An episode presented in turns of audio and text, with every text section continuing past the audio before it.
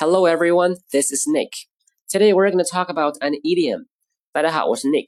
今天给大家介绍一个俗语：Hold your horses. Hold your horses. Hold your horses. Hold 是抓住、握住的意思。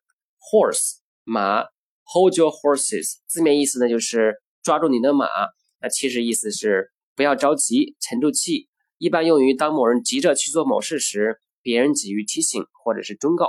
好，先说一下读音，hold your 这两个词呢可以连读，它们连读的属于的和耶这两个音的连读，的和耶连一块呢会发生音变，会变成 z 这个音，所以 hold your 可以连读成 hold your，hold your。horse 这个词呢，or 发的是卷舌音 or，另外呢这儿通常会用复数。horses。好，来看例句：Hold your horses. There are still a lot of things that need to be done before get started. 别着急，我们在开始之前呢，还有很多事情需要做。再比如，Hold your horses. There might be a better solution. 别急着去做，可能有个更好的解决办法。